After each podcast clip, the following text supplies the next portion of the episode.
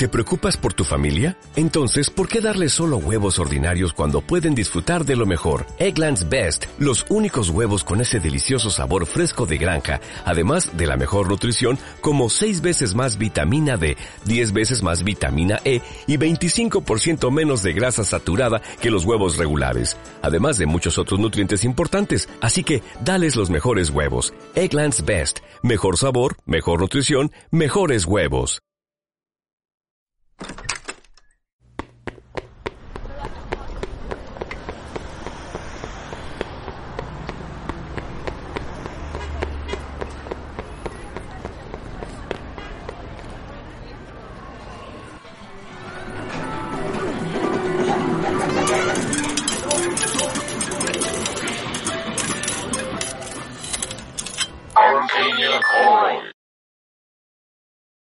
¿Cómo están gente? Eh, bienvenidos a este quinto podcast. La verdad es que esta cosa ya la habíamos dejado desde ya hace un buen rato porque habíamos estado organizando diferentes este, contenidos.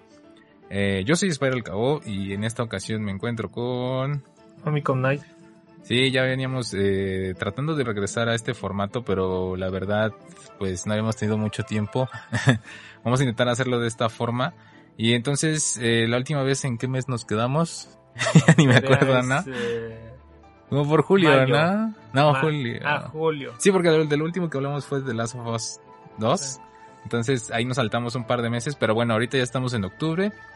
Y bueno, eh, dentro de lo cual pues hemos estado jugando algunos títulos, entre los cuales cuál he estado jugando eh, Famicom 9. Ah, lo que es eh, Henshin Impact. Este, este título bueno, es que la verdad es que la noticia más, más grande que teníamos con respecto a este es que es una copia descarada de lo que es Zelda Breath of the Wild. que hasta incluso hay unos hermanos chinos este, destruían sus PlayStation 4 porque, eh, pues digamos que sí se inspiró demasiado, ¿no? En, en Breath of the Wild. Y por eso llamó mucho la atención. Creo que hasta incluso el hecho de que lo detestaran tanto le sirvió al juego para que tuviera una publicidad bastante grande. No, bueno, incluso eh, la manera en cómo obviamente cómo atacaron el mercado. Digo, pocos juegos realmente se ven eh, inmersos en lo que son dos plataformas, como es la móvil y digamos este plataformas este ya como PlayStation o como Nintendo Switch. Ah, ok. Ahorita no está en Nintendo Switch todavía. No, todavía no. Ah, eh, de hecho, pero digamos que en un futuro lo va a estar, va a estar disponible para Switch. Eh, haz de cuenta que lo que tiene es este Android, iOS y Microsoft Windows o está disponible para la plataforma de PC y para PlayStation 4. Entonces prácticamente eh, lo que no sé muy bien, la verdad es que yo no lo, lo, chequé tanto, eh, Henshin Impact, eh, pero tengo entendido que tiene crossplay. O sea, si tú tienes tu cuenta... de hecho, sí, ah, que, que o sea, eso está bastante interesante porque entonces si tú juegas en tu celular, tú puedes este, pasar tu progreso al de PlayStation 4. Sí. Ah, ok, ok, ok. Y bueno, a ver, vamos a ver, eh, de plano el título, bueno, el gameplay es muy parecido a Breath of the Wild, pero la progresión cómo se da. Nos, nos, encontramos que es un juego de acción RPG, ¿no? De mundo abierto y pues eh, lo que vemos eh, a, simple, a primera vista pues es que lo desarrolla este estudio de Shanghai, MiHoYo. Ajá. Y em, vemos que ya tiene también como una historia eh, esta empresa en hacer videojuegos para el mercado móvil, ¿no? Ok. Incluso en algunos otros, este, un título que se había, se había perdido como de vista, pero había sido también relevante por las mecánicas que manejaba. Era, era un título que se llama Hawkeye Impact, que ellos mismos fueron los desarrolladores de este título. Hawkeye Impact. Pero creo que tiene otro tipo de, de género, ¿no? Sí, este es más que nada como un... quiso copiar mucho la mecánica del hack and slash Incluso ahí vemos también pues algunas eh, similitudes, eh, más que nada en los movimientos, ¿no? Las, las, digamos, en las eh, ejecuciones de los movimientos de acción. Bueno, la verdad yo no había oído mucho acerca de la compañía MiHoYo. por ahí, como me comentas, entonces ya tenían este título. Sí vi que era bastante popular en la App Store de Google, Hokai Impact, pero creo que tenía otro tipo de género, no era como Breath of the Wild. No, de hecho, eh, es como es un juego de acción RPG y obviamente le copió como muchas eh, mecánicas de más que nada el gameplay en sí, algunas partes como de Zelda. Entonces sí, como que se vio muy, muy, este, muy evidenciado este tipo como de copia, ¿no? Es que hasta los estilos de las armas, todo es casi muy similar. Hasta los enemigos son de estos como como guardianes mecánicos que tiene. Sí, bueno, ahí sí ya fue como, ya está rayando un poquito, ¿no? En lo que ya como que está como asimilando en el juego, ¿no? Pues sí, demasiado. ¿no? Pero sí la progresión del título es, es bastante diferente. Eh, sabemos que es un free to play. O sea, no te cuesta nada el ingresar a este título. Sí, o sea, tú, tú este, lo puedes descargar, es un juego que está usando mecánicas gacha. Ajá. Entonces digo, si se han metido a los juegos gacha o han tenido oportunidad de meterse a los juegos gacha, pues es más que nada pues dedicarle tiempo, ¿no? Tienes de dos sopas, ¿no? O le dedicas tiempo o pagas por obviamente la moneda que está manejando el juego y empiezas como a desbloquear cosas. ¿no? ¿Y si es bastante cara? Porque la verdad no, no vi cuánto te cobra, o sea, un, un paquete de No, pues es que ya es este un tema de, bueno, en lo- los temas de los juegos gacha pues, sí es este sí te pide como algo para que puedas desbloquear realmente cosas, ¿no? Te pide pues un precio pues digamos que es lo mínimo que te puede pedir eh, 5 dólares tal vez, es lo Ah, mínimo. ya. O Y dentro de lo que desbloqueas en Henshin Impact, eh, pues que son los personajes, las armas, pero creo que lo más llamativo es que todo el mundo en sí, o sea, donde tú haces las quests, es gratis, ¿no? O sea, tú puedes hacerlas si tú quieres. Sí, sí, de hecho sí. Ahí incluso salió un tema precisamente por porque incluso en el mismo mundo te dan una moneda en la que a través del, del tiempo que tú pasas invirtiendo se va como regenerando una cierta moneda que tú necesitas para ir desbloqueando otras quests.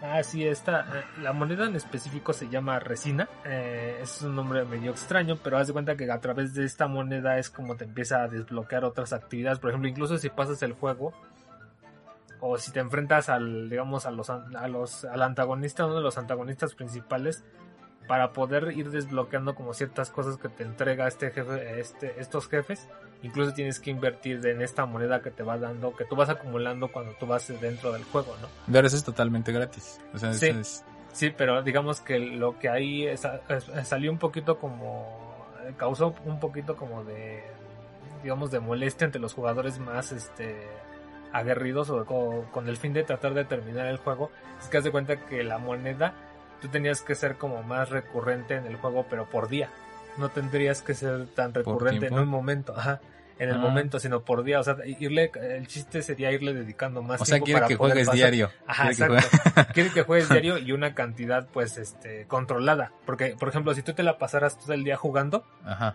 No podrías adquirir toda esa moneda realmente. Porque la Uh. moneda se va regenerando con un cierto patrón.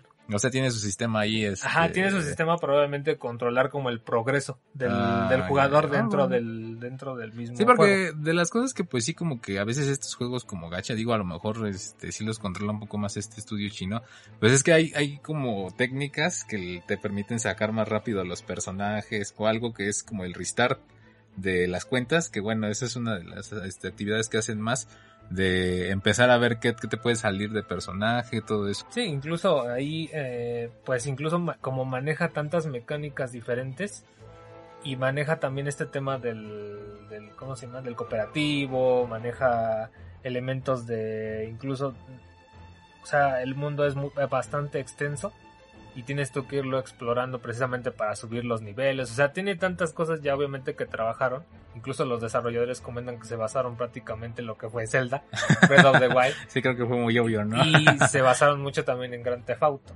¿no? Para poder hacer como Theft este Auto. tema, ¿no? Exacto.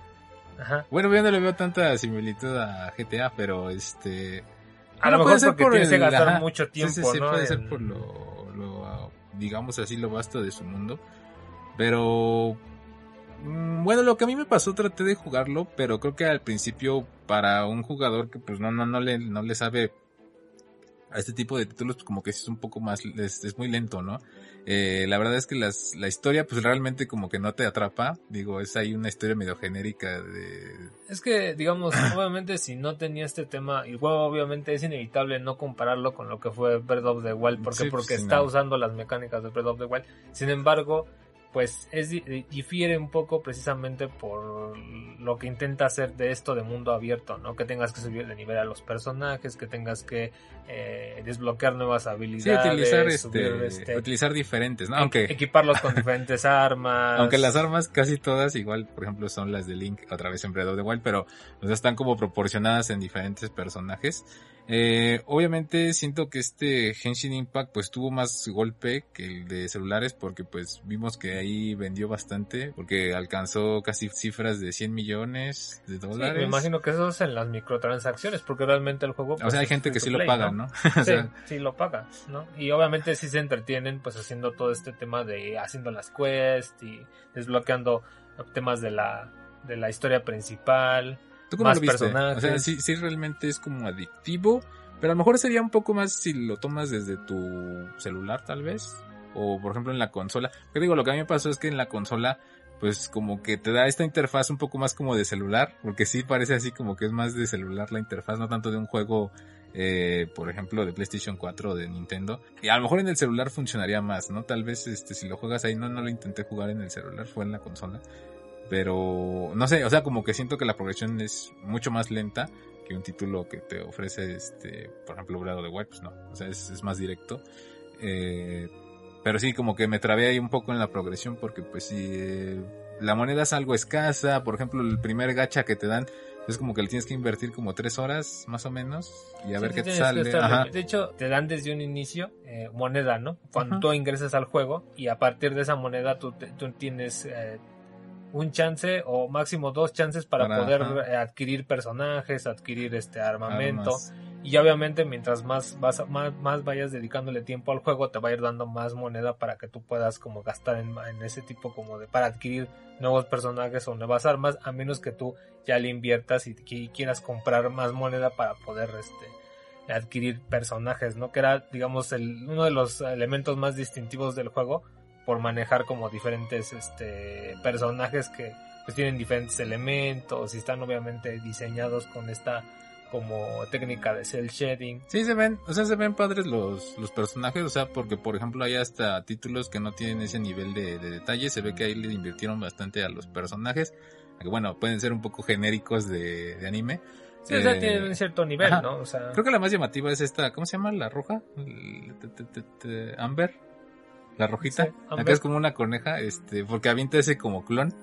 No, ese clon que baila. sí, sí, este, sí tiene como varios personajes, digamos, eh, te digo, a nivel, o sea, tiene un buen nivel de diseño de personajes. Sin embargo, vas desbloqueando otros o va, tienen algunos otros que pues llaman la atención.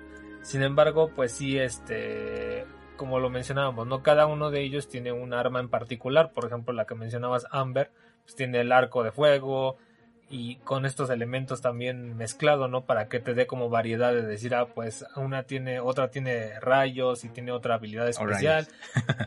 tiene como estos elementos de que cada uno tiene habilidades como especiales. Ajá, hay una que también, no me acuerdo cómo, es, cómo se llama, porque también le ponen nombres muy raros, eh, que es como del arco, pero es como de rayos, pero se hace un cuervo. se transforma como un cuervo, o sea, varían como, los ataques también, no todos son iguales, por eso también da la sensación de que es un personaje diferente, o sea, le están dando ahí como tratamiento para que se note la diferencia entre un personaje y otro, ¿no? Sí, este, lo chido de Amber es que saca ese clonicillo, que es que ella es la única que lo trae, ¿no? Sí, porque otros hacen otra cosa, incluso. Y te digo, los elementos son de fuego, viento, rayo, agua, hielo, hierba y roca, ¿no? O sea, bastante da como mucho, mucho hay como explorar personajes, este, dependiendo y también la diferencia de las armas, ¿no? Mm. Porque hay, hay, aproximadamente como cuatro clases diferentes, que es una que es la espada normal, la que tiene el, arco, eh, una lanza, uno que se llama el mandoble o espadas o espadas tipo espada pesada. Ajá, que es, un claymore.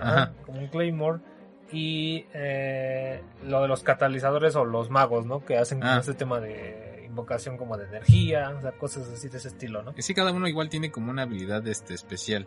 Ahí tiene, pues sí, sí puedes este expandirle, ¿no? Pero lo que siento que sí demande, sí demanda bastante, pues es tiempo por un lado está padre porque al final de cuentas es free to play, o sea que en este momento tú puedes ir a probarlo tanto en tu celular, en Nintendo no, pero este... Sí, en un futuro lo van a hacer en un futuro, Nintendo, en, el, Switch, ¿no? A pesar de que eh, pues le copiaron a, a, Zelda en ciertos elementos, ¿no? No en todo, pero en ciertos elementos sí, sí, sí pasó eso, ¿no? Incluso, bueno, se veía con este pues tema de Hawkeye Impact, que pues a lo mejor no muchos se dieron cuenta, pero yo sí fue uno de los que me di cuenta que pues, sí copiaba cosas de bayoneta, ¿no? Cuando hacía la invocación de estos como como brazos, piernas, los, lo hace igualito que Bayonetta, ¿no? Ah. Incluso en la, Sí, la sí, misma sí. manera, ¿no? Bueno, en este juego que es Hawkeye Bueno, pero tal fue vez porque- juego, ¿no? Bueno, estás hablando que también la comunidad de Zelda, pues sí es muy, este, muy meticulosa en ese sentido, ¿no? No le gusta que copien tan descaradamente. Por ejemplo, Bayonetta, pues son más leves, no hay tantos fans de Bayonetta. Pero al copiar lo que es Zelda Breath of the Wild, pues sí, o sea, sí, sí. te Podría decirse, sí. Pero bueno, o sea, aquí te cabe aclarar que también, o sea, no es que el juego lo haga mal. Eh, creo que a No. veces, ajá, por, por ser medio criticones, digo, no somos como los chinos que rompieron su PlayStation 4 cu- cuando anunciaron este Henshin Impact.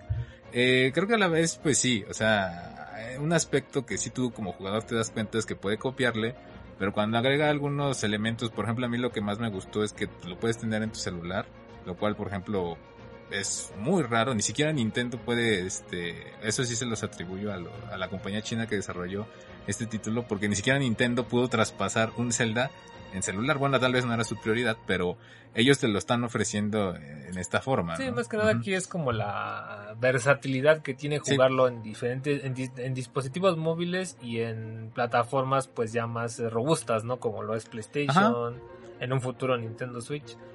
Y ahí también incluso manejar lo que es un, eh, pues lo que es un multiplayer, porque ahí prácticamente, o sea, lo que es el juego, pues eh, tú puedes hacer tu party con cuatro personajes Ajá, que son los que aparte, te ajá, manejan. aparte ella le está Y cambiando. si tú, y si algún amigo tuyo lo tiene el juego y quieren jugarlo en cooperativo, lo pueden hacer, pues se pueden unir hasta cuatro, hasta cuatro personas jugando Ah, en una, en una partida para poder hacer este tema de la búsqueda en este mundo en específico.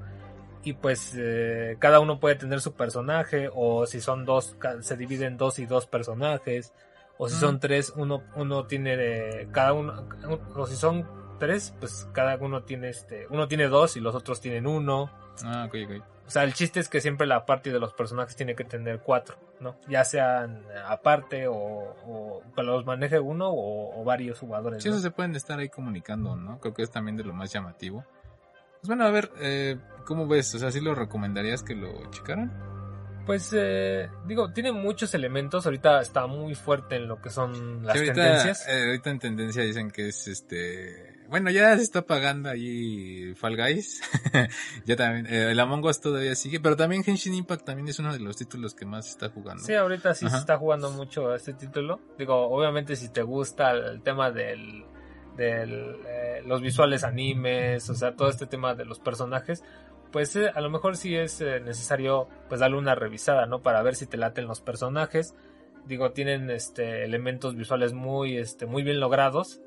Los poderes, todos estos temas los tienen muy bien logrados. Si te late también el género RPG abierto o, y de juego de acción, También está muy bien. Pues también lo pueden pueden este pues ver de qué se trata el juego O si no tenías Nintendo Switch y querías probar Breath of the Wild, pues más o menos puedes probar. bueno es que realmente no creo que sea así tan tan tan o sea sí le copió como ciertos elementos yo sí- yo entiendo que sí mecánica sí copió digo no es como que si te lo hubiera copiado así de pe a pa Es que bueno, puede sonar un en poco mi caso, por extremista ejemplo, ¿no? o sea, yo sí pasé Breath of the Wild, pero pues sí, sí, hay partes que sí dices ya, ya de plano no manches, o sea, este, sí le copiaron demasiado tanto enemigos, eh, características, pero bueno, Sí, incluso en este tema también muchos comentan de cocinar. También parece que dicen También que le copió ahí eh, a Zelda. Ahí como que indaga más, digo, no, Zelda no inventó el tema de lo de la cocina, incluso hay ¿Cómo otros no? juegos Ay, sí, como, no, no es verdad, porque incluso en eh, Odin Sphere hacían cosas ya de ese sí, sí, estilo. sí, ya lo han hecho antes, ¿no? O sea, sí, no, no es este, algo nuevo, pero te digo, a veces, pues, el- yo a veces, porque hasta incluso, no sé si llegaste a ver un video que hacía la comparativa de todos los cambios que encuentran en Henshin Impact y Breath of the Wild, y pues sí, o sea, a veces sí es muy similar. Sí, bueno, Pero- lo que yo siento donde ya sí te está rayando un poquito, pues es con lo tema, con el tema como de los enemigos, ¿no? Del diseño de los Eh, sí, enemigos, ¿no? Porque pues ahí sí ya estás utilizando como directamente como una copia de un diseño de un personaje, ¿no? Que fíjate, Nintendo es muy... eh, difícilmente se le pueden hacer copias a Nintendo porque luego luego respinga Sí, sí, Nintendo, sí. ¿no? Bueno, pero no sé lo- cómo esté en, este, en estos temas. Lo difícil es copiarlo también, o sea, porque no es tan fácil este copiar el- la forma en cómo lo están haciendo ellos, ¿no? Si no ya existirían un montón de clones de Breath of the Wild. Lo difícil es hacerlo, o sea, también este pero bueno, bueno, obviamente no nada más así lo ha deja todo como de las copias, digo, todo lo que viene con el juego, que son todas estas este, opciones, todos estos personajes, todos estos elementos que pues ya en conjunto pues parecen una buena opción, ¿no? Sí, porque eh, digo, al final de cuentas, el donde yo siento que pega más es que es gratis. Y lo puedes jugar tanto en tu celular o en tu PlayStation. Y por ejemplo, el hecho de que tenga crossplay es lo que a veces muchos juegos pues les hace falta. O sea, no, no tienen una comunicación. Yo creo que los chinos sí le meten bastante para que se puedan este tener las dos cuentas. Pues está bastante bien. Ah, pues al final de cuentas creo que es otra opción. No es así tampoco que este, porque le copió a Zelda, pues no, es una porquería, no, no creo. El juego sí, sí merece la pena este, checarlo. Se ve que tiene calidad ahí, este, sí le invirtieron bastante. Y pues, bueno, o sea, sus ventas, este, hablan por el mismo, ¿no? Que si por sí solas. Ajá, hablan por sí solas. Pues creo que sí es, digo, si te gustan, si laten todos estos elementos, eh, los juegos, el juego más que nada RPG como de acción, ¿no? Si te gusta el RPG, si te gusta el anime, los visuales del anime, todo este tipo como de elementos, si quieres jugar con tus amigos en estos como, en este como mundo abierto, pues creo que es una buena opción para. Aparte, aparte lo van a estar actualizando a cada rato, ¿no? Porque ahorita ya vi como dos, tres personajes que le van a agregar. Sí, pues ahorita esto es así como que el inicio, porque pues prácticamente, imagínate, si fue así de redituable, pues que no le meterán después este, la compañía, ¿no? Para precisamente que la comunidad de jugadores pues siga creciendo, ¿no? Bueno, eso, fíjate, por un lado está chido porque podrían crear eventos que, por ejemplo, en Breath of the Wild pues nunca viste, ¿no? Sea, es temático, no sé, o sea, pueden ingresar nuevos personajes. Sí, bueno, incluso tiene, incluso tiene estos temas de incluso de las los idiomas, ¿no? Está obviamente en muchos en bastantes idiomas. Digo, en subtítulos, pero incluso en con las voces, ¿no? En, diferentes también este zonas de lo que es este el continente asiático, que es por ejemplo están todo hablado en japonés, en chino, en coreano y obviamente pues en inglés, ¿no? Aquí no está en latino. No.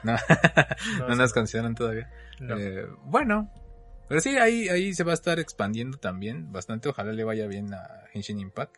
Y pues si tú no lo has probado, pues basta con que lo descargues en la App Store de tu celular, más o menos, si lo corre bien, o en tu PlayStation. Y pues ahí ya lo puedes checar y juzgar tú mismo. Sí, o sea, ser jugador casual, pues estaría muy bien desde un principio, ¿no? No le dediquen tanto tiempo, a veces puede que sea que le dediquen algo de tiempo porque pues incluso han estado pues estos temas de lo de la moneda que tienes que utilizar para desbloquear más cosas eh, si lo estuvieras jugando así de lleno, ¿no? Uh Sí, pues ahí, échenle un ojo.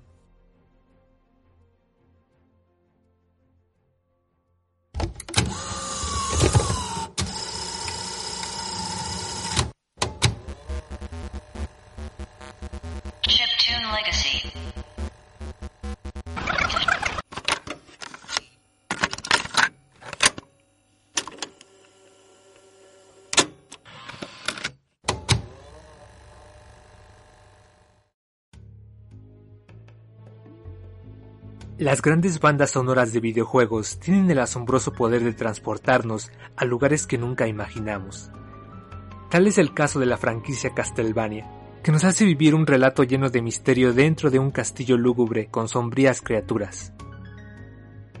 A lo largo de cada uno de los títulos de Castlevania, la música ha sido realizada por grandes compositores, como Satoe Terashima, Kinuyo Yamashita, este último conocido con el seudónimo de James Banana en el primer título de la serie, Kenichi Matsubara en el aclamado título Simon Quest, y en algunos de los títulos más recientes la compositora Michiru Yamane, creadora de la banda sonora que acompañó a algunos de los títulos más importantes de la saga, como Castlevania Bloodlines y Symphony of the Night. Melodías que nos invitaban a averiguar lo que ocultaba el conflicto desatado por el clan Belmont para detener a Drácula y descifrar los diferentes enigmas a través de sus particulares ritmos llenos de nostalgia, sus apasionados dilemas y sus inconfundibles confrontaciones.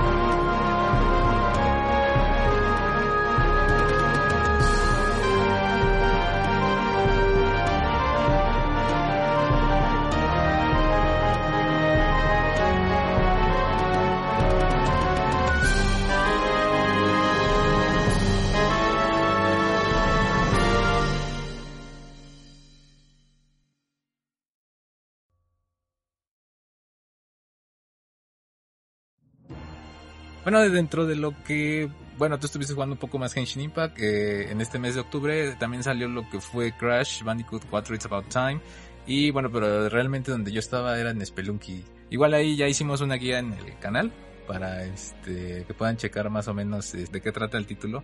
Obviamente es una continuación que realmente sí le agregó nuevos elementos. Podría parecer que es muy similar al, al anterior, pero sí, ya jugándolo es... Bueno, en mi caso sí me gustan como los retos y Spelunky pues sí es, es un roguelite muy este, muy demandante. Tiene ahí bastante tiempo a pesar de que las partidas son como de 10 a 15 minutos. Actualmente ahorita se encuentra en Play 4 y Steam.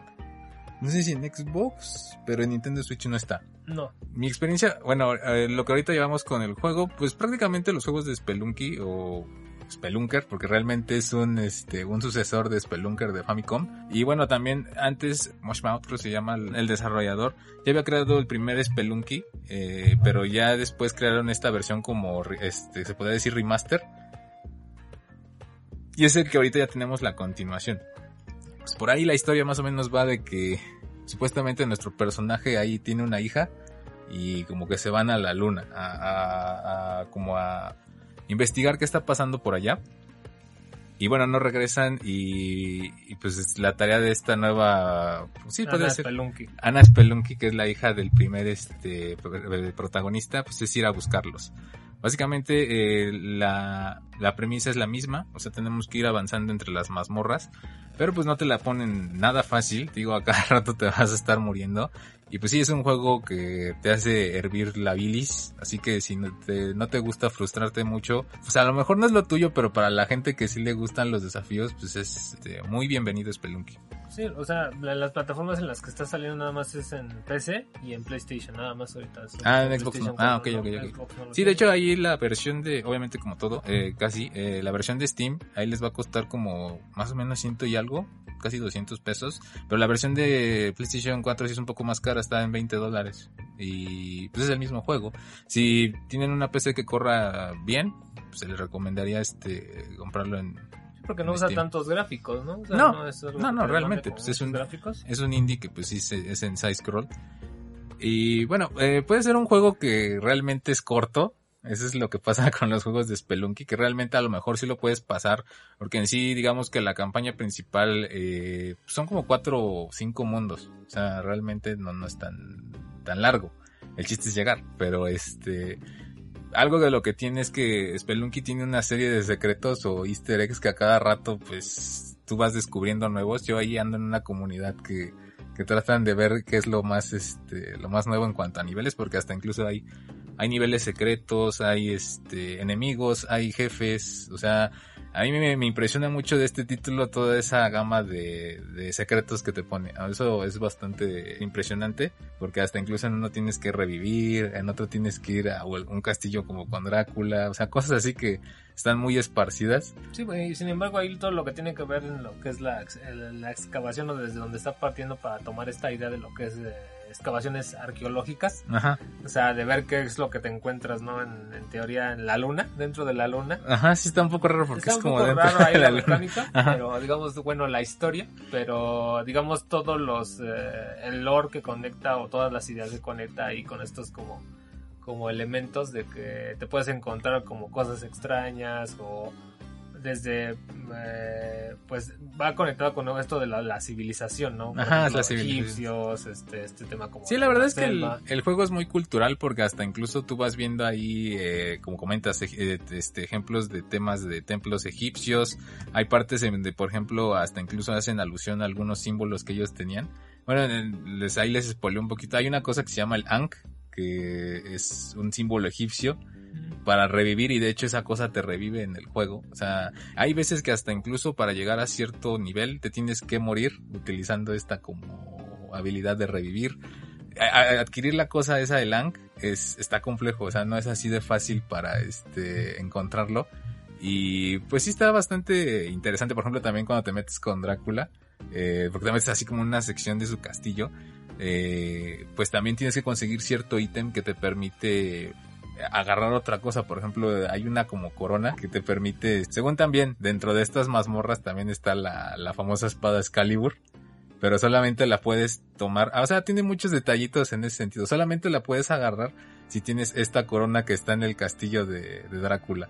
Entonces ahí, ahí a mí lo que me fascina también mucho de Spelunky es su ambientación. Digo, parte, por ejemplo, como lo que dices de las excavaciones tanto de egipcios, luego hasta incluso encuentras marcianos, como cavernas igual de hielo. Tiene una variedad muy grande ahí de enemigos, de situaciones. Por ejemplo, también esto del altar de Kali, que es, eso es de los hinduistas, pero también aquí te lo pone que tienes que sacrificar este, pues enemigos, cualquier cosa, todo ese, ese tipo de cosas. Realmente, como les comento, es un juego que pareciera corto, pero si lo compras o lo adquieres tiene un montón de, cosas ahí por revelar. Digo, ahorita los que ayudan bastante son los coreanos porque van así como sacando, estoy siguiendo a varios canales de gente coreana que ahí va sacando este secretos. Y si hay varios niveles que yo no había visto. Hay uno que, bueno, ya creo que es lo más manchado, pero este es así como, como en el espacio, o sea, como el, ¿cómo le llaman? El océano. Ah, tiene un nombre pero para, para llegar hasta allá sí tienes que hacer una serie de cosas que pues van desde tomar todos los ítems, usarlos de ciertas formas y pues como que siento que retoma todos estos conceptos de los juegos de antes. O sea, de todo lo... Eh, ¿Cómo se puede decir? De todos estos secretos que antes había en los juegos de Super Nintendo o cosas que realmente necesitabas para que ciertas cosas pasaran. Sí, o sea, ahí lo que, lo que no se nota más es que está lleno como de secretos, ¿no? Ajá. Incluso el uso de los ítems es una cosa que le da como mucha lo hace particular precisamente porque tienes que ir recolectando como estos ítems y cada uno tiene una utilidad en el juego, ¿no? Que te brinda obviamente la capacidad de poder caer en ciertos lugares, a cierta velocidad, o sea, todos esos elementos que el juego es, como... Y aparte el juego, eh, pues no es este... Obviamente es para quien lo acepte, porque no se toma así la de que modo fácil, modo este, modo normal y modo hard. O sea, ya te va a atacar desde el inicio pues con todo lo que tiene y te puedes morir en el primer nivel. O sea, algo que sí tienes que tener en mente es que te vas a morir. Así un montón de veces este, te vas a estar muriendo a cada rato. Sí, o sea, es más que nada como tratar como de aprender obviamente de los errores que tal vez cometes en el juego. Y tienes que siempre que estarte volviendo como más experimentado en cómo saltar, cómo caer, cómo medir la, las distancias incluso. Sí, por eso igual, eh, bueno, en mi caso, pues yo hice la guía de Spelunky, la primera. Creí que, bueno, también me gustaría hacer la que le sigue porque en sí tiene muchos secretos, este, ocultos. Eh, y creo que es bastante, pues padre, o sea, ir, ir desvelándolos, ir, checándolos, porque a veces, como a veces checamos con otros juegos, pues son un poco más directos, ¿no? O sea, son un poco más de pasa el juego y, y ya con eso ya estuvo, ¿no? Eh, pero este me sorprendió porque al final de cuentas continúa con lo que es, con lo que era originalmente y ahora hasta incluso tiene más secretos. Eh, o sea, muy bien, o sea, muy bien en ese sentido. Algo que sí como que igual notamos fue el hecho del soundtrack. Que tal vez en el primero se escuchaba con más energía, yo sentía que había más variedad de sí, Como que me siento que le brindaba como más atmósfera, ¿no? A las diferentes como áreas. Aquí como que hay algunas que sí tienen un tema característico y otras como que no. O sea, que está como un poquito como ya... No todas ya se sienten tan características o tan específicas, ¿no? O sea, era muy bueno, ajá, era muy bueno el soundtrack del primero. De hecho, es de los este, más galardonados en cuanto a juegos indie. Creo que está ahí por Spotify. El primero. Sí, de hecho sí están, sí están en Spotify todo el soundtrack del primer Spelunky. Ajá. Y, pero este sí 2 este, como que nos quedó de ver un par de cosas. Digo, tiene más jefes, tiene más niveles, tiene más secretos. Pero le faltó lo del soundtrack. Em, pero bueno, o sea, lo que también es Pelunky tiene es el multijugador, que bueno, yo lo recomendaría nada más para echar este cotorreo porque ya si lo quieres pasar. El nivel estaría como difícil, ¿no? Tendrías que coordinarte. A pesar de que ya cuando lo haces en conjunto, pues incluso tú te puedes volver un fantasma, ¿no? O tus compañeros de equipo se vuelven un fantasma y pues puedes ahí como, más bien puedes como ayudarle a quien se quede vivo a estar congelando como a los enemigos. Puedes ayudarlo, puedes fastidiarlo, porque también así como que le puedes robar vidas. Eso también está bastante chido. Pero es más como de cotorreo, no es tanto así como para... Sí, pues si quieres como reanimar, pero incluso te tienen que encontrar, ¿no? Como en el caso de que en un sarcófago te tienen que encontrar para que tú puedas volver sí, sí, a salir. Pero te digo, o sea, hasta incluso como fantasma también afectas lo que está jugando el otro. O sea, se pone bastante divertido ahí porque hay un error y pues mueres, ¿no? Ajá, ahí no hay temas de... Ah, bueno, de hecho sí tiene este tema de que te van bajando la, la sangre.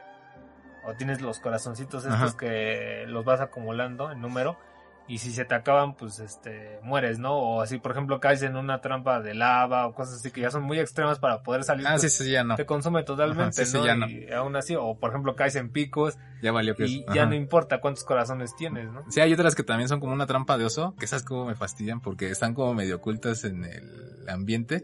Y es así, prácticamente caes o te acercas y pff, ya este, tengas 99 corazones. pff. O sea, pero si tienes la cosa esa del Ankh que revive, pues sí tienes otro chance más. Pero ese es más como un ítem que puedes utilizar. Tiene muchas cositas ahí, como dices, culturales, porque también está como el ese ojo de Udiat, de los egipcios. O sea, múltiples cosas ahí, guiños a la, A la capa de Drácula. la cafaca de Drácula que son como alas, este, hasta incluso por ejemplo cuando te metes con los marcianos, hay una especie como de arma, no sé, pero o sea, es una pistolota así gigante como la del Doom, pues vuela un montón así de, de el monos. teletransportador también. Ah, el teletransportador también, pero ese pues, lo tienes que saber ocupar porque si no te puedes teletransportar donde hay pared y ahí ya, quedaste. quedaste. Ajá.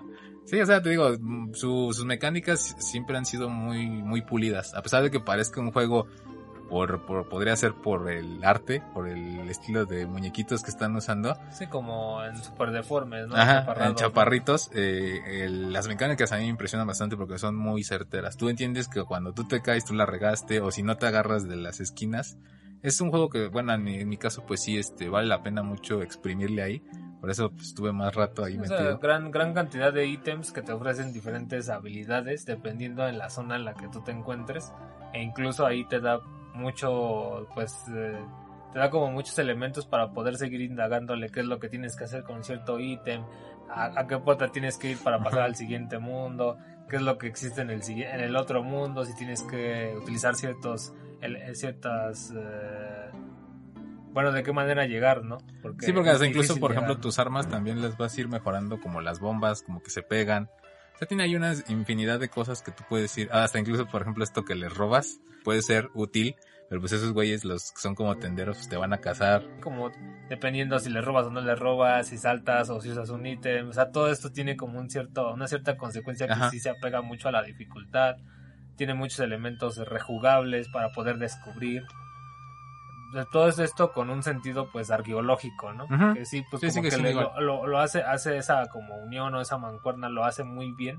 Y pues sí, para los que sean curiosos en este tipo como de juegos, pues tiene muchísimos secretos, ¿no? El juego. Pues sí, ahí totalmente les recomendamos que jueguen Spelunky, igual si tienen amigos. Desgraciadamente creo que en Steam todavía no está habilitado en lo online, eh, para jugar online. Sí, el eh, multiplayer ajá. todavía no. Pero en PlayStation 4 creo que sí. Sí, Es- en PlayStation 4 Ajá. sí, sí está habilitado. Eh, pero pues sí, es un juego que, por ejemplo, sí es bastante retador, es muy de la vieja escuela y si te late a ti toda esta clase de desafíos, pues te va a latir bastante.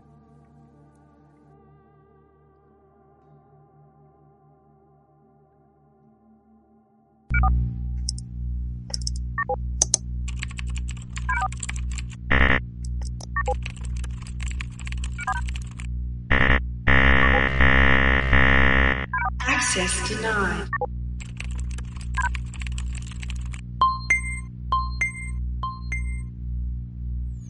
Archive found. Loading success. Opening creator record. Siempre me he caracterizado por ser una persona algo despistada, siempre en mi propio mundo. Desde niño siempre quise entender cómo funcionaban las cosas. Verán, durante mis inicios la carencia era lo que mis ojos veían más. Después de la Segunda Guerra Mundial en los 60, la electrónica estaba en todo su amanecer, y poco a poco se abría paso a su uso en general, como en aparatos electrodomésticos, industrias e incluso juguetes por lo que tenía que acercarme poco a poco a este mundo revolucionario. No fue sencillo, pero mi primer trabajo lo obtuve dando mantenimiento a máquinas ensambladoras de una pequeña compañía llamada Nintendo. Esto enfocado en su producto estrella de cartas Hanafuda. Sinceramente, una vez conocías el proceso de las máquinas, no era tan complejo. Solía utilizar el resto de mi tiempo jugando con un pequeño artilugio que yo había diseñado, una especie de mano mecánica operada con tus dos manos y hecha de varillas de metal entrelazadas, la cual podía estirarse para tomar objetos. Por descuido no sabía que estaba siendo observado perdiendo el tiempo, y nada más y nada menos que por el presidente de Nintendo, Hiroshi Yamauchi. pero lejos de recibir regaños, parecía muy interesado en mi mano mecánica. Su petición fue crear en masa esta ahora llamada mano ultra para épocas de Navidad.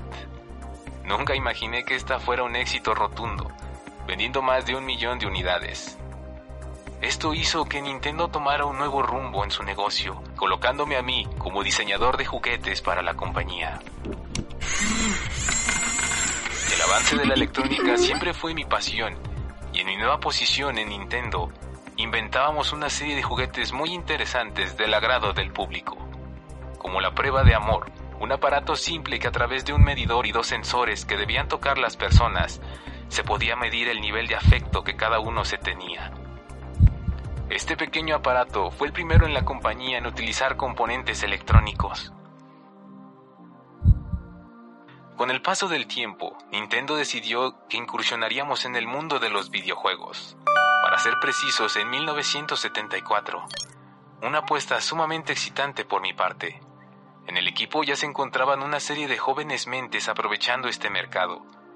Por parte del señor Yamauchi me dejó a cargo de un joven llamado Shigeru Miyamoto, quien cargaba en sus hombros un proyecto sumamente revolucionario llamado Donkey Kong, el cual cambió increíblemente el mundo del entretenimiento.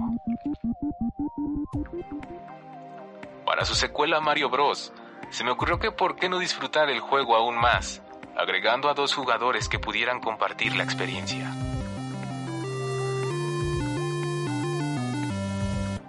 Mientras buscaba inspiración, noté en mi trayecto en el tren bala a un hombre muy aburrido apretando botones en una simple calculadora. ¿Y si acaso todos pudieran jugar con una calculadora? Jugar en el preciso momento en donde estábamos más aburridos. Tan simple como sacar una calculadora de tu bolsillo. Así comenzó mi investigación de hacer una pequeña máquina portátil dedicada a jugar. Pero algo faltaba. Hacerla a color y con tecnología sofisticada implicaba un mayor costo para las personas. No se vendería igual y estaría al alcance de pocos. Debía ser como una calculadora, monocromática y hecha de LCD.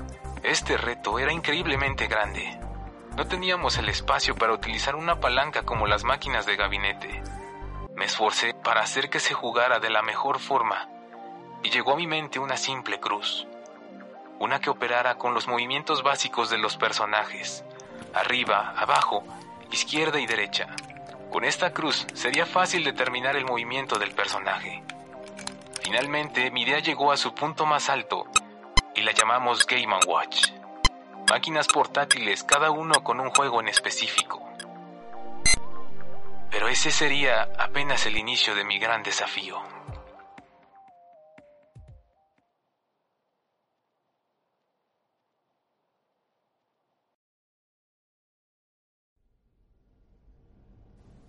Bueno, y en esta temporada muy ad hoc eh, nos encontramos con un audiojuego de terror llamado The Artifact, que para los que no conocen los temas de los audiojuegos son muy similares a los videojuegos, pero igualmente poseen diferentes géneros, como en este caso les, les hablaba de uno, de uno de un género de terror. Y obviamente eh, surgieron precisamente este tipo de juegos, surgieron precisamente para ser accesibles para las personas con alguna discapacidad visual. Por lo que considero que construir este tipo de juegos pues debe de ser muy interesante ya que el- las mecánicas de juego pues se concentran en estos temas como del audio y generar como toda una experiencia para poderlos como jugar, ¿no? Sí, bueno, eh, el equipo que está detrás de The Artifact nos comentó que, bueno, nos envió directamente pues una de las, eh, el link para la, beta. Eh, ahorita tú lo puedes igual checar en App Store y en PC también, de hecho está. Pero bueno, eh, con respecto a este título, la verdad es que a veces como jugadores pues puede ser un poco raro, ya que estamos acostumbrados a verlo todo visual, verlo todo en la pantalla, es, es nuestra guía. Y la primera vez que yo lo empecé a jugar, jugué en las dos versiones, pero la primera vez que lo jugué pues sí es algo confuso, porque pues directamente mm, no sabes muy bien eh, qué es lo que vas a hacer. Pero una vez que ya entendiste más o menos el propósito, pues eh, básicamente durante el juego, como es para personas que tienen discapacidad visual, siempre te van a estar guiando, siempre una voz te va a estar diciendo más o menos lo que tienes que hacer. Eh, lo interesante aquí es que todo el trabajo que se lleva a cabo es para, pues sí, o sea, se basa en el audio, o sea, tú puedes oír cómo está eh, disperso en los diferentes canales. Eh, te lo recomiendan que lo cheques con audífonos, con ojos cerrados, pero lo más importante es ver cómo disper este, proporciona o es- este audio en los diferentes canales y realmente simula esta sensación como que están en diferentes lugares. Sí, digo, ahí este, esos temas te los sugieren precisamente para que puedas disfrutar mejor de la experiencia, que te coloques en un lugar, este, a lo mejor un poco aislado o oscuro, o cierres los ojos, para que de alguna manera puedas, este, pues eh, realmente sentir la mecánica basada en el sonido, que creo que está, creo que podemos hacer una mención que está muy relacionado a la, curva de aprendizaje tal vez que nosotros hacemos como, como personas que juegan los videojuegos a veces para poder aprender cómo como iniciar en un juego, ¿no? En este caso siento que es lo mismo, porque igual tienes que primero pues ver para qué sirve cada uno de los, cómo interactuar con el juego, cómo, tu- cómo empezar como a, a- a afinar muy bien tu oído para empezar como a oír las de los diferentes lados, ¿no? Izquierda, derecha. Digo, al final de cuentas las personas con este tipo de discapacidad, imagino que todo lo que es el oído lo tienen súper desarrollado. Entonces ahí uno como a veces pues no, no los pone bajo esa sensibilidad los oídos porque eh, contamos con los ojos para sentir o, ver. Eh, realmente pues es un poco complejo para simularte la experiencia. Pero una vez que ya le vas agarrando la onda, pues sí, eh, lo que más me llamó la atención es que me recordó un poco a los sonidos, por ejemplo, de la mayoría, como comentamos, es un audiojuego de terror, por lo que vas a estar escuchando pisadas, cadenas, y bueno, las voces de estos narradores que te van a estar, eh, pues, eh, guiando en ese sentido. Eh, la verdad pasas un rato bastante agradable si, si lo tomas en serio. O sea, yo sé que a lo mejor al principio puede ser que no entiendas realmente cómo funciona. Otra vez, eh, como comentábamos, eh, los ojos, pues lo único que vas a ver en la pantalla es el nombre del juego. Es directamente toda la experiencia que es a través de los oídos. Y creo que realmente hicieron un, un buen trabajo a pesar de que es solo una beta. Yo llegué nada más hasta cierto punto porque hay una parte en donde se, como que se repite. Eh, pero sí, o sea, lo que se atribuyo es bastante es el trabajo del sonido que a mí me impresionó, cómo se siente disperso. Eh, a veces en el juego te van a decir que gires hacia la derecha, a la izquierda, utilizando la pantalla de tu celular y realmente tú sientes que están eh, dispersos. Te están hablando por la izquierda, te están hablando por la Sí, derecha, cuando o ya atrás. empiezas como a sentir esta, esta experiencia completa, ¿no? De, de empezar como a afinar los oídos y empezar como a, a avanzar en el juego. Esa es, una parte que realmente pues impresiona, porque digamos, normalmente como comentabas, estamos este, muy acostumbrados a utilizar los tema, el tema de los gráficos, a utilizar mucho los ojos, entonces esta es una experiencia que a pesar de que está muy bien ambientada en este tema como del, del terror, precisamente para ponerte en una pues a lo mejor en una experiencia un poco incómoda desde un principio, precisamente porque habla de algo pues de terror, ¿no? Y, y que al final, al fin y al cabo, pues ahí este creo que es un reto interesante, ¿no?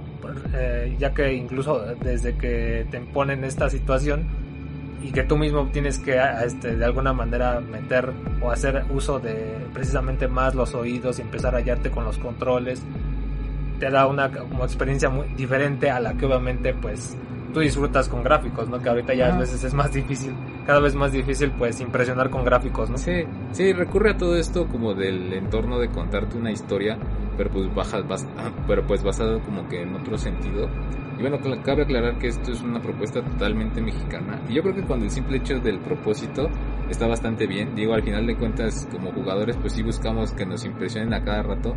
Pero bueno, también hay un nicho de personas que pues eh, a lo mejor no pueden disfrutarlo por la capacidad visual. Entonces, el propósito a mí me pareció realmente bueno. Creo que está interesante. Inclusive para uno que a lo mejor sí se apoya de la visión, eh, pues es interesante a veces eh, nulificar ese aspecto y llevártelo tal vez a través de otro sentido como serían los, los oídos en este sentido. Sí, totalmente propositivo. Creo que este más que nada creo que la industria siempre está lista para títulos nuevos que brinden experiencias diferentes o peculiares y pues apoyen este proyecto que pues realmente se ve muy prometedor. O si igual, por ejemplo, ustedes conocen a gente que tiene eh, estas capacidades diferentes, eh, pues recomiéndenselo, eh, háganle saber que pues hay, un juego que está destinado igual para este propósito. Y pues sí, eh, básicamente, bueno, yo no llegué realmente, llegué hasta una parte, pero es interesante también en cuanto al gameplay porque es- está bueno, o sea, al final de cuentas a veces te tropiezas conforme vas avanzando. Eh, con la pantalla de tu celular tienes que hacer ciertas cosas como presionarlo muchas veces o cuando giras, a mí me recordó un poco a los sonidos de Resident. Eh, ya ves que, por ejemplo, Resident Evil tenía este como rotación del personaje estorboso, entonces tienes que rotarlo Sí, a cada principio, rato. ¿no? Ajá. Entonces a cada rato tienes que rotar tu personaje para irlo moviendo. Creo que es una propuesta bastante llamativa y el hecho de que sea Sí, desarrollado lo más aquí, interesante aquí es que no lo estás como viendo, ¿no? O sea, tú te lo estás imaginando. tú te tienes que Ajá. imaginar en ese momento que tú lo estás como como tú te estás dando vuelta a la izquierda o a la derecha presionando o haciendo un gesto de un- en, en el teléfono, ¿no? Sí, llega una parte en donde, por ejemplo, como que lanzas piedras y tienes que hacer ciertas cosas, pero lo que me llamó la atención es el cómo se dispersa el sonido en diferentes canales y creo que eso es lo que más este, se valora del juego. Sí, güey, y el- los sonidos tienen que ser, este, pues eh, prácticamente los sonidos son la clave, ¿no? Para poder progresar en el título tienes que tú, eh, pues afinar muy bien tu oído y pues tratar de, de descifrar de qué manera tú puedes avanzar, incluso en el, en el mismo título, ¿no? Incluso la ambientación, todo esto está, ah, está muy bien trabajada.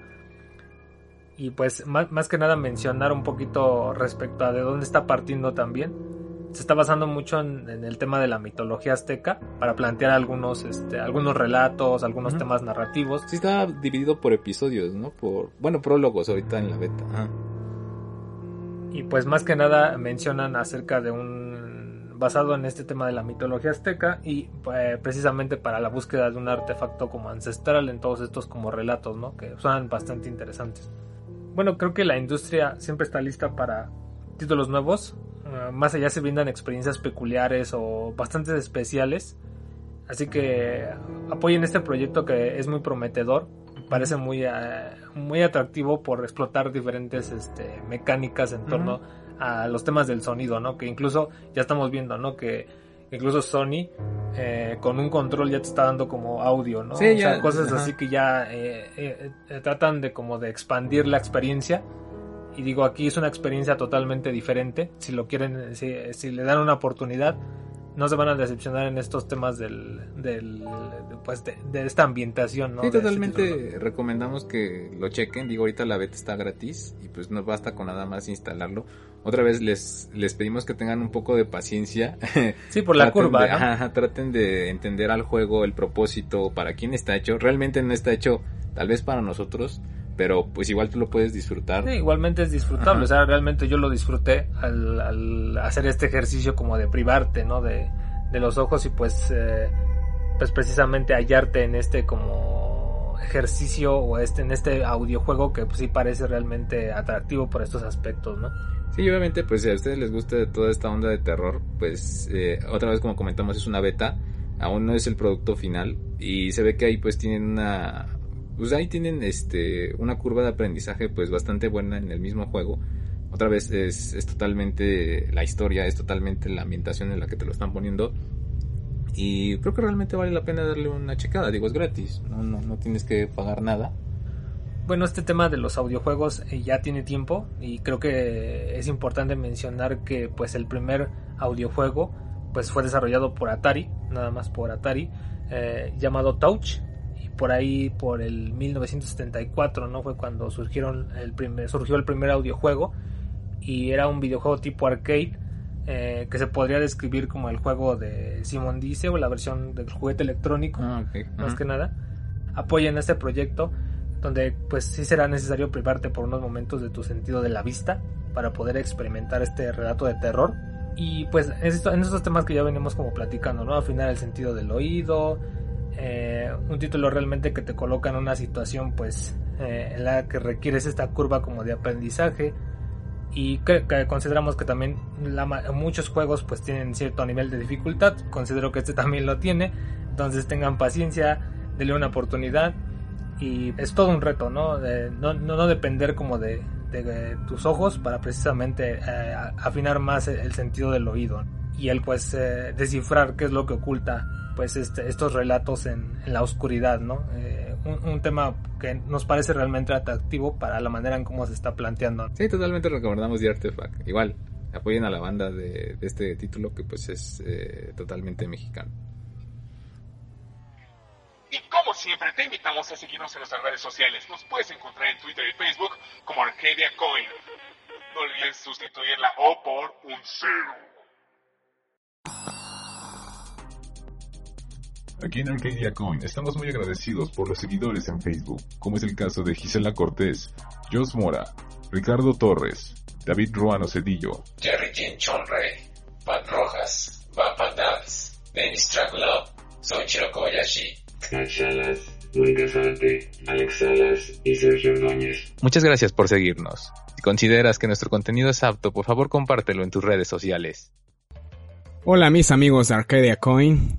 Hoy estoy con Spiral KO y su servidor Redville y les estaremos hablando de el nuevo juego de Crash para PlayStation 4. A ver Spiral, tú, tú también ya lo jugaste, ¿qué nos puedes contar sobre este juego? Bueno, eh, a pesar de que es la, se puede decir la verdadera continuación de la primera trilogía de Naughty Dog, um, creo que Crash, Band Crash, Bandicoot 4 It's About Time eh, está en muy buena posición. Digo, ya lo pudimos checar uh, más.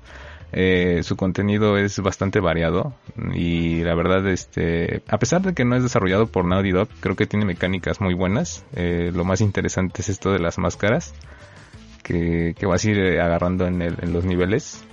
La verdad, esto de la inclusión de las máscaras me pareció una muy buena idea porque creo que le dio bastante variedad. Y también lo que me gustó fueron los skins que se van desbloqueando. Como que te motiva, como que te motiva un poquito más a, agarrar todas las cajas. Porque digamos que antes en los juegos, los anteriores, era así como de, nada más tenías tu récord de agarrar las cajas. Pero aquí como que te motivan a conseguir todo para desbloquear al 100% el, el juego. Sí, de hecho ahí hay bastantes, ¿no? Eh, la verdad es que sí está bastante largo el juego. Bueno, en comparación de los títulos de Crash. Son más o menos como 10 mundos y pues sí están bastante variados. Y por cada misión que hay en el mundo hay un eh, ¿cómo se llama? un skin diferente de Crash o Coco. La verdad están muy chidos pero aquí igual necesitas esto de las gemas. Ajá no sí digo también las gemas son son una parte esencial y pues como siempre han existido en, en Crash. Mucha mucha gente, mucha banda igual ahí pues se sentía un poco rara, ¿no? Porque de hecho los primeros tres Crash, si, te, si recuerdas, pues eh, hubo un montón de títulos de Crash después la verdad se estuvieron medio mediocres. Eh, porque ya no era el desarrollador el, el, que llevaba el título. Y entonces ahí hubieron bastantes... Eh, pues títulos medio decepcionantes tanto de Xbox, de móvil, incluso también ahí se metía Crash. Pero pues finalmente lo retoma Activision eh, después de haber comprado todo este estudio. Eh, este nuevo Crash está eh, fue desarrollado por los amigos de Toys for Bob. Y a pesar de que no es Naughty Dog, sí mete muchas mecánicas bastante interesantes. De hecho, igual mucha gente que ya lo pudo jugar está de acuerdo que es a veces más difícil que los anteriores Crash.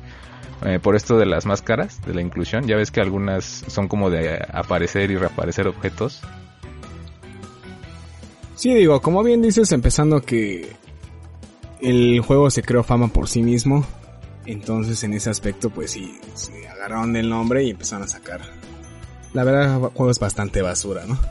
Pero sí, lo de las máscaras, la primera experiencia que tuve con la máscara hasta de desaparecer y aparecer las cajas, sí está un poco difícil. De por sí, Crash siempre se caracterizó por el hecho de que los saltos son bastante difíciles. Yo creo que a veces es lo más difícil en, bueno, a mi parecer, en un Crash es lo, lo más difícil, los saltos, que, que los jefes y los, los, este, los monstruitos que te van saliendo. Entonces sí eso le suma bastante dificultad. A mi parecer sí es lo característico de, de Crash.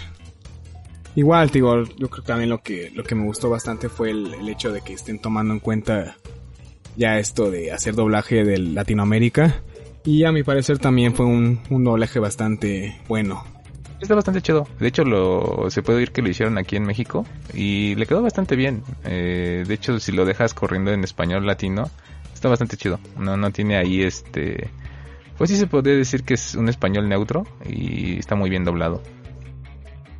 Sí, esa parte sí, sí me gustó. Me gustó mucho y que ya no estén tomando en cuenta al mercado latinoamericano. Igual como comentabas de la dificultad, en este nuevo Crash agregaron, no sé si viste que igual tienes como un círculo amarillo que te permite ver dónde vas a caer. Creo que es una ayuda que es bastante buena para los que no, no bueno, tenían este problema con los primeros Crash. Y bueno, funciona bastante bien porque de hecho ya después conforme vas avanzando se va complicando y el uso de estas máscaras que de gravedad, tiempo o igual como que giras y te quedas ahí un rato te, este, girando, pues sí, sí requiere que, necesitas ver dónde vas a caer y está bastante buena esta guía de este círculo como amarillo. No, sí, te digo, como te comenté, la verdad es, es algo de mucha ayuda. Porque sí, los saltos son veces muy, muy difíciles. Puedes estar ahí 20, 30 veces intentándolo y, y la verdad sí es un juego bastante frustrante en ese aspecto. Entonces estas pequeñas ayudas que, que te dan, sí, sí te salvan bastante tiempo. E igual esto de la inclusión de, ya ves que tiene diferentes dificultades, se podría decir así, como para los principiantes yo creo que no tienen tanta experiencia jugando este tipo de juegos, entonces no, no se tienen que preocupar por, por sus vidas, porque me parece que la dificultad más, más fácil tiene vidas este infinitas. Ah, ya a través de los checkpoints, ¿no? Ajá, y ya, ajá, exactamente. Y por ejemplo aquí en, en un modo normal, un poco, un poco más difícil, pues si te mueres y acá eh, y terminas con tus vidas, pues adiós y ya tienes que volver a, a repetir el nivel. Entonces yo creo que eso es lo, lo padre de Crash, ¿no? La, la dificultad que parece un juego sencillo, pero la verdad de sencillo no, no, no tiene nada. Es bastante complejo, un platformer de los más complejos. Y pues ya ves que igual eh, la inclusión de estos nuevos personajes, digo, tenemos a Crash y Coco que básicamente se juegan similar y los vas a poder intercalar. Pero ahí agregaron otros tres que la verdad yo lo vi como un agregado más. O sea, no los vi tan, tan interesantes. O sea, se siente bien, pero pues donde está lo, lo padre, lo chido es con Crash y Coco. Sí, quizá fue un poquito forzado este aspecto de incluir estos tres personajes y poder jugar con ellos. Pero bueno, creo que le agregó un poco de variedad.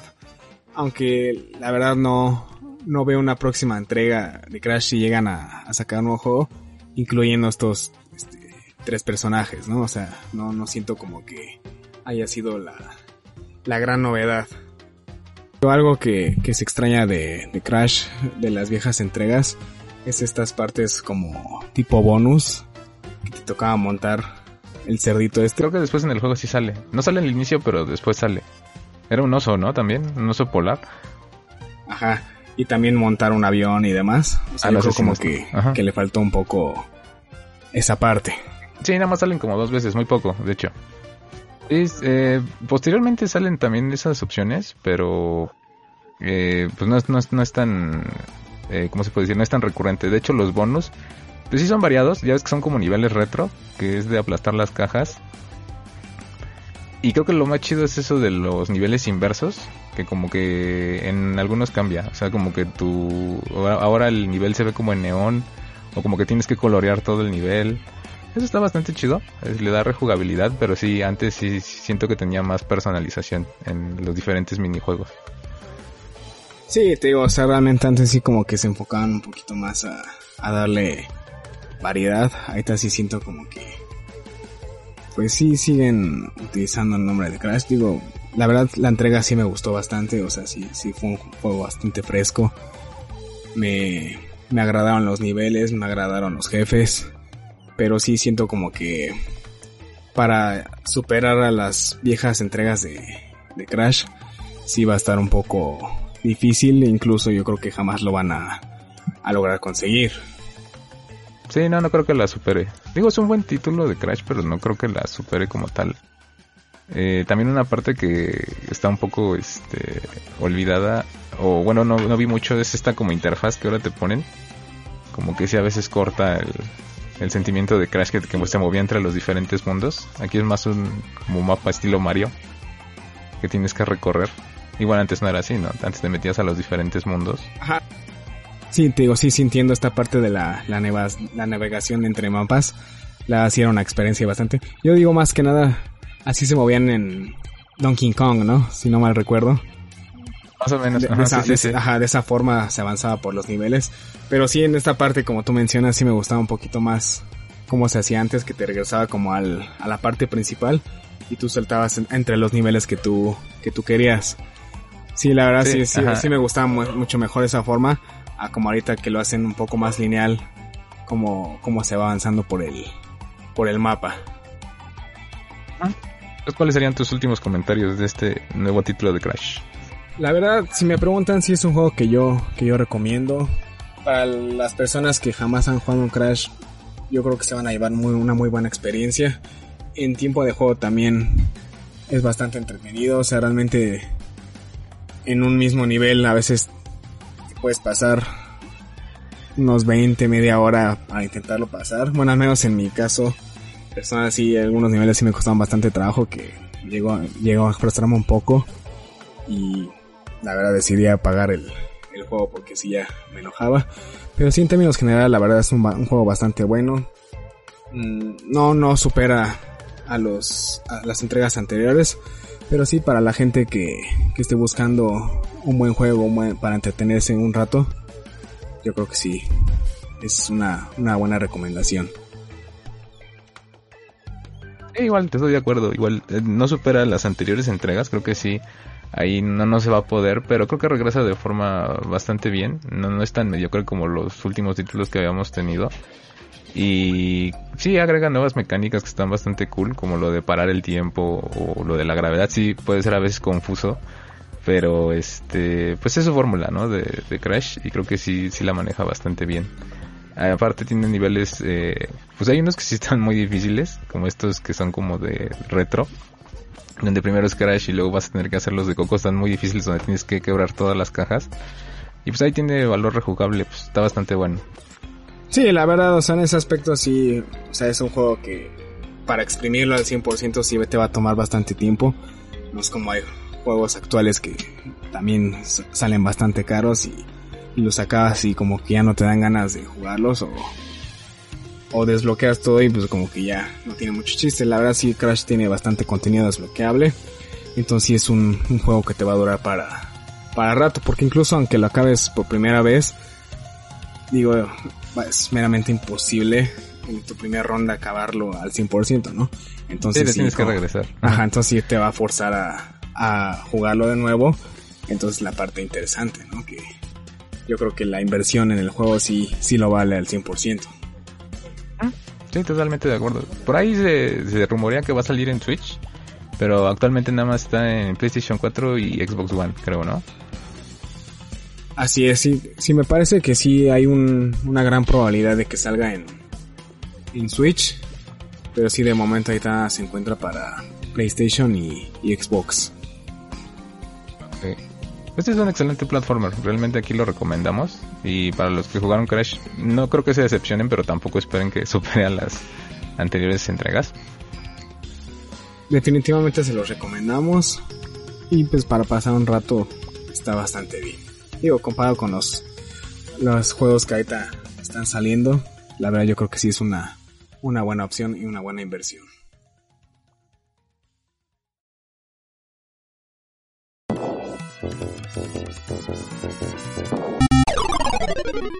Continue?